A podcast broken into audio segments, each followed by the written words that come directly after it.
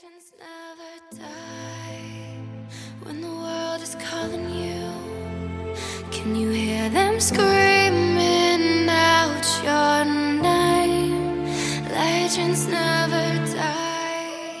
guys，各位同学大家早上好。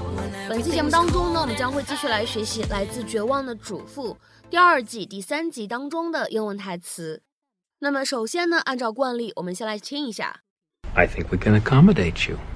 I think we can accommodate you。我想我们能给你安排测谎测试。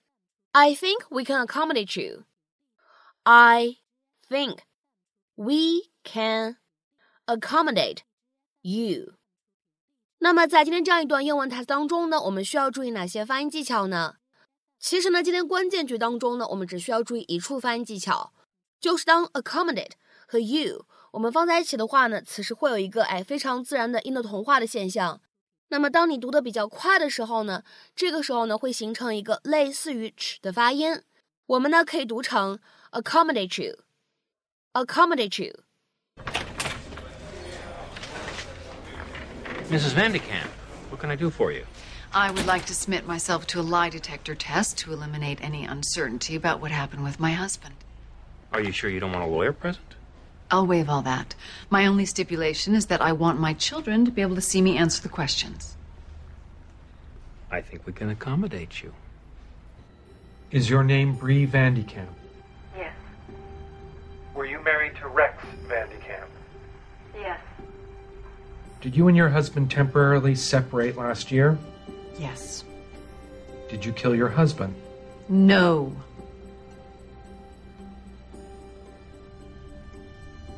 Do you know a man named George Williams? Yes. During your separation from your husband, did you have a relationship with Mr. Williams? What does that have to do with anything? Uh, just yes or no responses, please. Well, I'm not going to respond to something that's none of your business.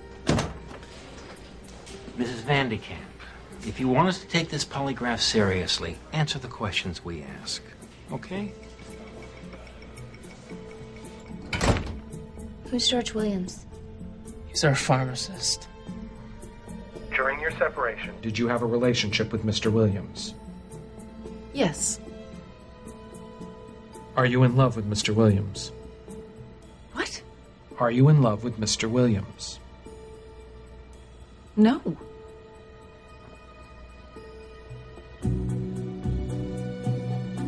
Um, I, I was thinking of something else just then, so why, why don't you ask me the question again? Are you in love with Mr. Williams? No.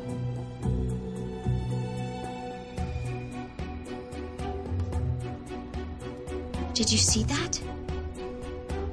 Yeah, I saw it.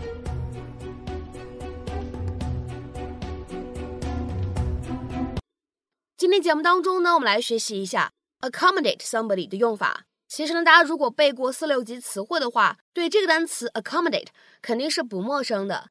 它呢可以用来表示 to provide with a place to live or to be stored in，提供一个居住或者存放东西的场所、空间。比如说呢，我们来看一下这样的两个例子。第一个，There wasn't enough space to accommodate the files。没有足够的空间来存放这些文件。There wasn't enough space to accommodate the files。再比如说呢，我们来看一下第二个例子。The hotel can accommodate up to five hundred guests。这家酒店可以最多招待五百位客人。The hotel can accommodate up to five hundred guests。那么其实呢，在英文当中，accommodate 它呢也可以用来表示 to give what is needed to someone，给某个人提供他所需要的东西。那么这里呢，其实也是今天视频当中的用法。 在今天视频当中呢，accommodate somebody，其实呢也可以理解成为 to help somebody by doing what they want。比如说下面呢，我们来看一下这样的几个例子。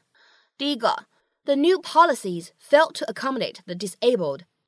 这些新政策没能照顾到残疾人群，或者说呢，这些新政策未能满足残障人士的需求。The new policies failed to accommodate the disabled。下面呢，我们来看一下第二个例子。We always try to accommodate our clients with financial assistance if necessary。 必要时，我们总是尽力为我们的客户提供经济援助。We always try to accommodate our clients with financial assistance if necessary. 下面呢，我们来看一下第三个例子。I'm sure the bank will be able to accommodate you. 我相信那家银行一定能帮到你。I'm sure the bank will be able to accommodate you. 下面呢，我们再来看一下本期节目当中出现的最后这个例子。I have accommodated the press a great deal, giving numerous interviews. 我多次接受采访，给媒体帮了很多忙。I have accommodated the press a great deal, giving numerous interviews.